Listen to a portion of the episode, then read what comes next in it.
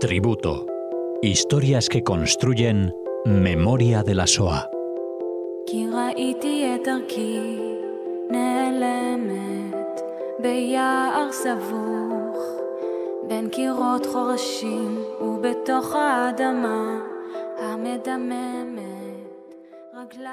Queremos darles la bienvenida a Tributo, el nuevo programa de Radio Sefarad que va a conducir Cecilia Levit Caler. Bienvenida, Cecilia. Gracias. Cecilia es eh, pedagoga de la SOA, trabaja en el Colegio Judío de Madrid, en la Estrella Toledano. Es eh, profesora también de Historia del Mundo Judío y desde hace años, Cecilia, te estás eh, dedicando con más detenimiento, con más dedicación a la didáctica de la SOA, precisamente de, SOA, de, sobrevivientes, de, de héroes, eh, de esas personas que merecen nuestro tributo, de historias que construyen la memoria de la SOA. Vamos a hablar en este nuevo programa de Radio Sefarad. Así es, así es. Eh, bueno, yo, yo te cuento que esto es una iniciativa así un poco personal que, eh, que la tengo en mi, en mi cabeza, ¿no? En mi mente hace ya un tiempo y, y dije, bueno, ¿por qué no? Em, el nombre tributo tiene que ver con esto, ¿no? Una especie de homenaje. Eh, yo siento que, bueno, que hay muchas historias, muchos relatos que yo personalmente leo, estudio, bueno, que me emocionan, algunas me llevan a la reflexión, o, otras historias pienso realmente cuál es el verdadero valor ¿no? de estas historias. Y, yo sé que hay mucho sobre esto, que hay gente que también se dedica a darlas a conocer, hay mucho escrito, documentación, pero tenía ganas de tener un programa así y de contar estas historias de manera como espontánea, eh, fresca, no sé si se utiliza la palabra, ¿no? O con frescura, contar eh, la historia de algún personaje que, que, yo sienta ¿no? Que, le debemos un tributo, que le, lo debemos homenajear. perfecto. Pues eh, si quieres hacemos una mini pausa y volvemos enseguida con esa persona que merece nuestro tributo.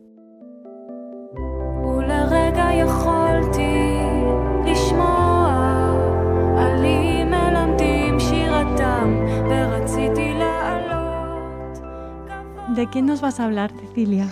Bueno, les voy a hablar de un personaje que se llama Freddy Hirsch. ¿Vale? Freddy Hirsch es eh, un chico que nace en Alemania, ¿vale? Em, en 1916 y es un deportista nato. Em, es un chico que con el tiempo eh, se va a transformar en un Madrid. Yo no sé si la audiencia sabe lo que es la palabra Madrid, pero un Madrid es como una especie de monitor, es como una especie de maestro en lo que nosotros llamamos movimientos juveniles, estas TNUOT, que estamos hablando de educación no formal. Es como si yo te digo los Boy Scouts, ¿no? Y entonces tú tienes un monitor, un instructor. Eh, Freddy Hirsch fue un líder nato desde, desde, que, desde el principio, desde que comienza en, esta carrera. Eh, él nace en Alemania eh, y se dedica al deporte, lógicamente, y con, mucha, con muchísima obsesión y con disciplina. Eh, es hijo de Olga y de Himmler pero el papá fallece cuando él tiene 10 años y la mamá se vuelve a casar. Tiene un hermano mayor, dos años más grande, que se llama Paul. Es importante los datos de la familia porque mm, eh, Freddy en algún momento cuando comienzan las leyes antijudías, la mamá con su nuevo marido, porque se vuelve a casar, eh, se tienen que, deciden irse a Bolivia. Mira tú qué interesante, ¿vale? A Bolivia. a, Bolivia. Claro, me imagino porque sería de los pocos países que permitieran la, inmigración judía, ¿no? Exacto, era, era un momento donde no había dónde ir y consiguen un, salvo, un salvoconducto, con lo cual la mamá, el nuevo marido y Paul en el año 38 se van a Bolivia. Pero vuelvo a Freddy. Freddy en Alemania 아 니. Ya en el año 35, con las leyes antijudías, se traslada a Praga. Esto es mm. un dato interesante, se va a ir a Checoslovaquia. Eh, un dato no menor, eh, que luego voy a decir por qué para mí tiene valor, Freddy es homosexual. Y en esa época los homosexuales, tú sabes que no es como, no es como ahora, es decir, eran perseguidos. Y es probable que él se haya tenido o haya tomado la decisión de salir de Alemania Alemania por la persecución hacia los homosexuales. Con lo cual comienza su nueva vida en el 35, la comienza ya en Checoslovaquia. Y se va a unir a un movimiento juvenil que a lo mejor te suena, que se llama Maccabi Zair. Nosotros en Madrid tenemos un Maccabi, ¿verdad? Entonces él se convierte en un Madrid, en un instructor de Maccabi Zair. Y por supuesto que para él el deporte es prioridad número uno. Pero luego con el pacto de Múnich en el 38 ya Checoslovaquia va a tener que ceder la parte de los Sudetes, que es la, es la parte donde, eh, la parte de habla alemana. Entonces ya el pacto de Múnich, ya se cede esta parte, la parte de los Sudetes, para convertirse en el protectorado de, Bohemia y Moravia, y la situación empieza a complejizarse. Con lo cual, a partir del 39, ya a los judíos de Checoslovaquia les son prohibidas muchísimas cosas, caminar por la calle, eh, ir a determinadas tiendas, prohibidos los parques, ir al cine, etcétera, etcétera, etcétera. Y algo interesante que Freddy Hirsch hace es que consigue un predio, un lugar, eh, que lo va a denominar Agibor. En hebreo, Agibor significa el héroe. Y él, de forma media como clandestina, va a reunir ahí a los niños para que puedan seguir haciendo deporte.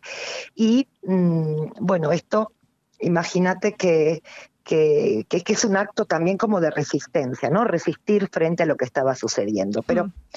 Ahora empiezan, bueno, la, situación a cambiar, comienzan los tiempos cambiantes, y ya en el 41 Freddy Hirsch es deportado al gueto de Teresín. Sí. Y nuevamente en el gueto de Teresín él va a conseguir em, tener clandestinamente eh, actividades para los niños, es decir, va a formar junto con otros instructores, con otros madrijim, que los niños puedan seguir aprendiendo, que puedan tener matemáticas, idioma, eh, competencias, competiciones eh, deportivas. los sobrevivientes cuentan que, bueno, que él era muy estricto respecto de la higiene, todo esto en Teresín. En Teresín, para el que no sabe, bueno, fue un gueto em, que, contuvo una cantidad muy importante de intelectuales judíos, intelectuales y artistas, compositores, músicos, pintores. Em, y entonces, bueno, los dos años que él está ahí se dedica sobre todo a entregar este amor a los niños. Para mí, comenzar este programa tributo con un personaje como Freddy, eh, a mí me, supone esto, ¿no? Este amor a los niños que, que, no lo abandona, ni siquiera, ni siquiera en estos momentos. Ahora, ahora viene la parte como más eh, álgida, ¿no? De la historia. Eh, en el 43 va a ser deportado a Auschwitz. Hay dos transportes en el año 43, que uno sale en septiembre y otro sale en diciembre. Y Freddy Hirsch va a salir junto a 5.000 judíos checos de Teresín en ese transporte hacia Auschwitz. Ahora quiero decirte algo como muy interesante que creo que muy poca gente sabe, que cuando llegan al campo, estos 5.000 judíos de Checoslovaquia no eh, corren la misma suerte que el resto de prisioneros. Mm. Esto quiere decir que los van a instalar en un campo que lo van a llamar el campo familiar. Y yo no sé si la gente conoce esta historia. Es decir, que las familias permanecen unidas, mamá, papá, abuelos, niños, todos juntos, en el mismo campo.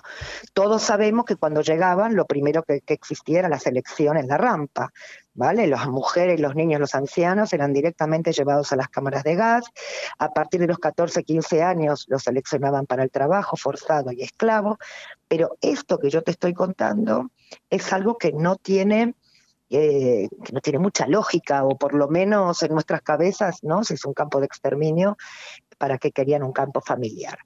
Pero no lo voy a revelar por ahora, ¿no? Lo, que sí les cuento a, los oyentes es esto, que llegan este campamento, por ejemplo, no les dan los trajes a rayas, sino que pueden seguir, digamos, teniendo sus ropas de civiles, eh, sí los tatúan, sí les ponen, eh, los van a tatuar, les ponen un número, pero les conservan su cabello, es decir, no los van a rapar, y el campo familiar va a estar ubicado en el Mm, en el campo familiar Lager, como decimos, B2P. Ese es el sitio que tiene donde van a estar estas familias de Checoslovaquia. Freddy Hirsch es uno más de ellos. Inmediatamente Freddy, que tiene sí un liderazgo nato, tomando el modelo de Teresín, va a pensar nuevamente algo para los niños, cómo apartar a los niños de, este infierno. No nos olvidemos que estamos en Auschwitz, ¿sí? Eh, y el humo está y los eh, y, lo que la gente los rumores no de que la gente muere eso mm. existe y el hambre y las enfermedades decía el hambre y las enfermedades este campo familiar no fue ajeno a eso claro Exacto, pero este campo familiar consiguen que tengan más raciones de comida.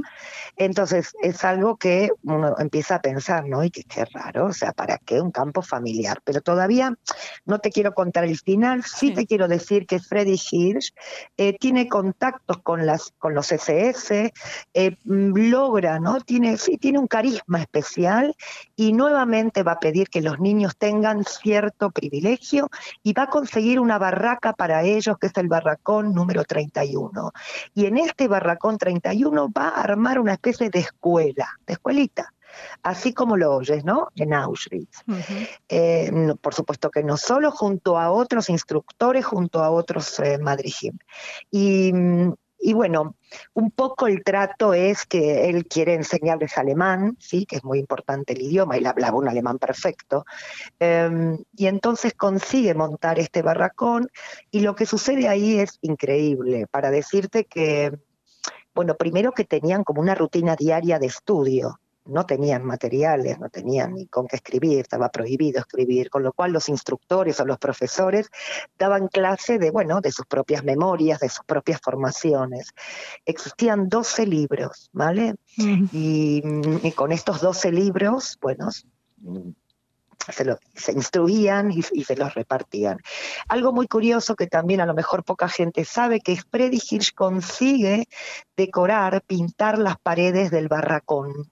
Y entonces un artista que es Dita Gotrianova, que bueno, luego fue una sobreviviente, una pintora, una artista en Estados Unidos, eh, ella decide pintar en las paredes a Blancanieves y los siete enanitos, porque la película se había estrenado en el 37 y, mm, y entonces ella pinta en las paredes eh, esto y luego dos artistas más van a pintar otras cosas en, las paredes. Tú sabes que cuando yo estuve en Polonia, por ejemplo, yo vi esos dibujos que ya están desgastados, pero mm, yo dije, ¿y esto de dónde? ¿no?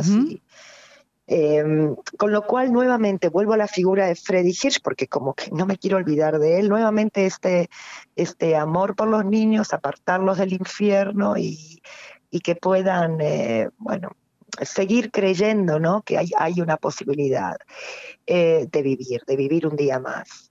Eh, estos niños durante el día dormían con sus padres y durante el día estaban en la barraca. Ahora bien, em, muchos se preguntarán, eh, o sea, ¿cuál era el objetivo ¿no? de este campo familiar? Evidentemente, eh, el objetivo era que estaban esperando la visita de organizaciones internacionales como la Cruz Roja Internacional, que mm, a lo mejor tú sabes que, por ejemplo, a Teresín sí llegó la Cruz Roja Internacional y, se, preparó el gueto de Teresín como un gueto modelo, como para engañar a las autoridades.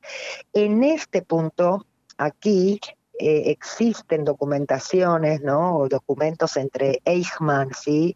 y estas organizaciones internacionales de una posible visita. Entonces, todo este campo familiar iba a ser como la prueba viviente de que, bueno, de que todo lo que se oía o todo lo que se escuchaba acerca de Auschwitz era falso y era mentira. Em, ahora bien, la resistencia en Auschwitz empieza a escuchar eh, que el campo familiar va a ser liquidado. Estos rumores, bueno, se empiezan como a ser fuertes cada día. Freddy eh, no eh, es un descre él no cree en esto, porque él cree para qué, ¿no? Alimentarlos mejor y, y, permitirles educación a los niños y para después matarlos. Es decir, Freddy no, no cree que esto pueda ser posible. Sin embargo, Em, los rumores llegan y deciden hacer una, bueno, una revuelta, ¿vale? aún sabiendo que iban a morir. Y le piden a Freddy Hirsch que él lidere esta revuelta. sobre todo por su, por su liderazgo nato, esa capacidad, ese carisma. Ellos creían que él podía eh, tocar ese silbato y dar la voz de alarma y decir, bueno, comenzamos. Em, bueno, aquí ya viene un poquito el, desenlace final. Em, hacemos, una, sí, hacemos una pausa, Cecilia, y volvemos. vale.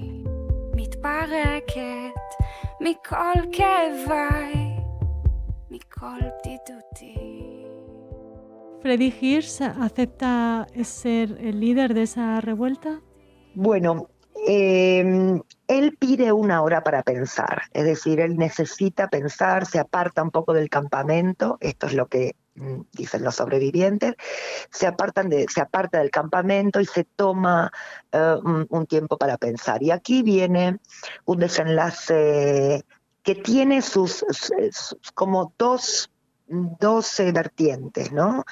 Em, Freddy Hirsch evidentemente mm, eh, no sabe qué hacer, se encuentra nervioso y pide a los médicos judíos desde el barracón, porque existían médicos y estaban también farmacéuticos, pide como un calmante, eh, un tranquilizante. Y una vez que le dan ese, ese tranquilizante, eh, Freddy aparece muerto. Entonces hay una duda sobre esta muerte porque no saben si él se suicida porque pide esto y, quiere, no es capaz de llevar adelante ¿no? Eh, esta revuelta y decide el suicidio. Y hay otras versiones que dicen que estos médicos y farmacéuticos tenían un arreglo ¿sí? con los SS sobre todo con Mengele. Mengele visitaba el campo, ¿sí? Em, tenía un arreglo que si se liquidaba el campo familiar, ellos no iban a ser asesinados ni exterminados porque los necesitaban para experimentos médicos y otras cuestiones. Entonces hay otra versión que dice que fueron los médicos y fueron los farmacéuticos los que le dieron eh, bueno, una dosis alta de, algún veneno para que, para que se muera. Conclusión, em, al poco tiempo, esto exactamente el 7 de marzo del 44, todo el campo familiar es liquidado. Em, en las listas, en la documentación, este campo familiar aparece con una especie de contraseña SB6, que significa que era un campo que tenía una duración de seis meses. Y fue exactamente lo que este campo familiar vivió, seis meses. Primero a este campo familiar lo van a trasladar a un campo eh, de cuarentena, eh, que es el B2A, y del campo de cuarentena van a ser trasladados directamente en camiones a las cámaras de gas.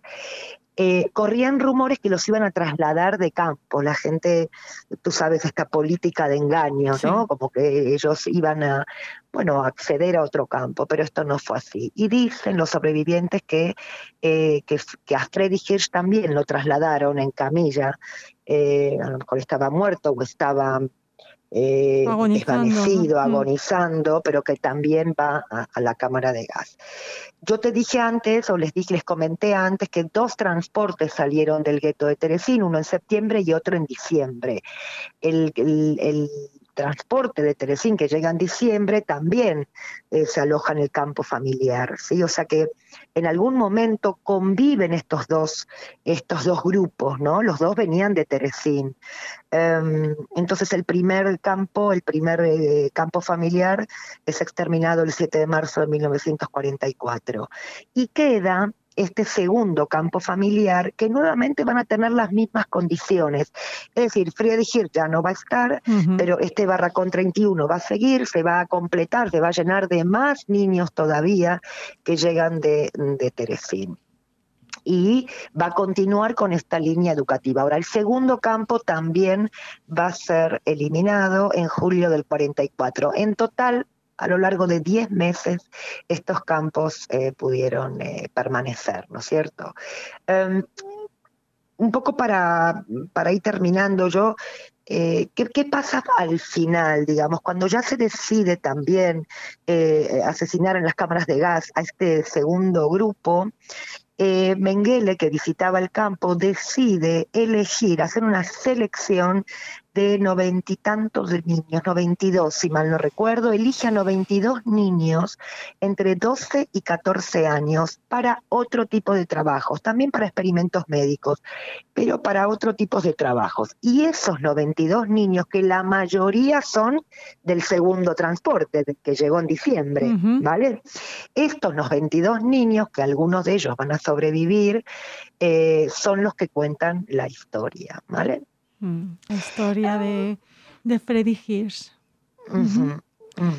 ¿Quieres añadir algo más, eh, Cecilia, antes de...? Sí. Quiero, quiero añadir una cosita más, ¿no? ¿Cómo me llega a mí esta historia? Porque me parece importante, ¿no? Hacer honor también y menciona a gente que, bueno, que, que investigó. Yo hace muchos años, en un verano, me compré mm, el libro de Lauren, de Lauren Red, que es un libro, bueno, Auschwitz, los nazis y la solución final de Lauren Red, y ahí aparece en una página, pero una línea acerca del campo familiar en Auschwitz. Y yo recuerdo un verano, calor, ¿no? De, decir campo familiar, o sea, era algo como muy contradictorio y ya me puse a investigar. Y sí, tuve conciencia o sea, de, lo que era, cuál era el objetivo. Ya conozco a Freddy Hirsch en aquellos años. Este es un primer contacto. Un segundo contacto en el 2017, Mario Sinai, a quien, bueno, le dedico todos mis honores, eh, que es mi maestro. Y le mandamos un, recuerdo desde aquí. Un cariño enorme para él y para Marta y, y bueno, y para todo lo que él de verdad me regaló en estos años. Pero él saca un libro que se llama Resplandor en las tinieblas nazi y que le dedica casi un capítulo a Freddy Hirsch y al campo familiar. Eh, porque todo el libro habla de las resistencias, ¿sí? una manera de resistir. Sabemos que resistencia no es solamente resistir con armas, sino también resistencias espirituales. Este hombre, Freddy Hirsch, de buscar constantemente el amor a estos niños y protegerlos como con la intención, bueno, de salvarlos o de que puedan tener eh, una vida mejor dentro, dentro de ese infierno, ¿vale?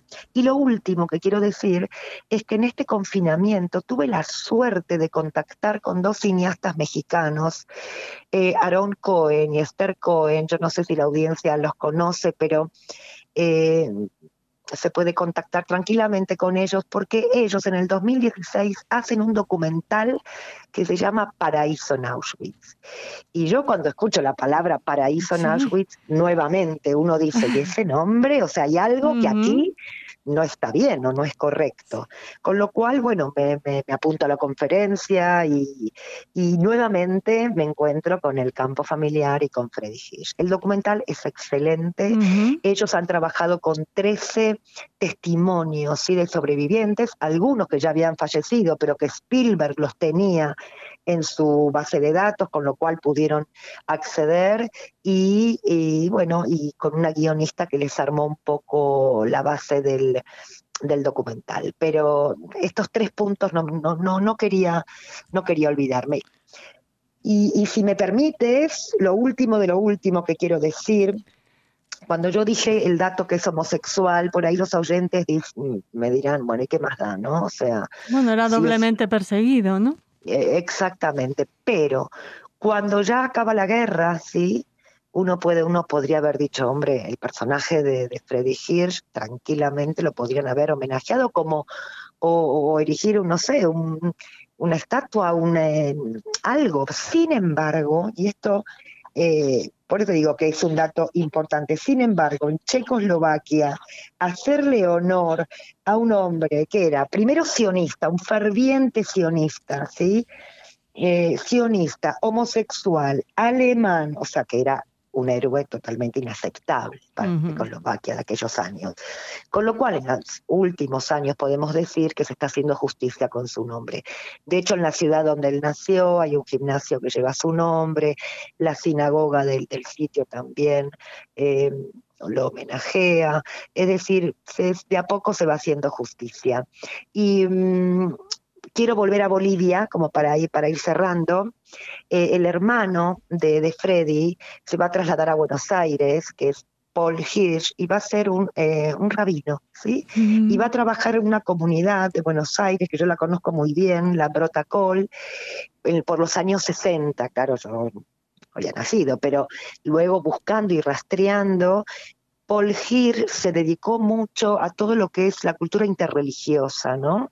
Em, entre cristianos, musulmanes, judíos. Estuve leyendo eh, un poquito congresos que él organizaba, ¿no? como rabino. Y lo último, a lo mejor sí es lo último, la hija de Paul vive en Israel, que vendría a ser la sobrina de Freddy Hitch. Y también tuve posibilidad de, conocerla en, una conferencia y ella estaba también como muy agradecida, ¿no? De, dar a conocer y de hacer este, este tributo un tributo que te agradecemos muchísimo. Cecilia, ha sido mm, tan interesante conocer la figura de Freddy Hirsch como ese acercamiento al campo familiar eh, de los eh, checos en, en Auschwitz. Eh, no se me ocurre mejor manera de empezar el programa. No ha sido casualidad que eligieras tú como docente a una figura que, que eso, buscaba hacer mm, que los niños vivieran esa experiencia terrible de la mejor manera posible.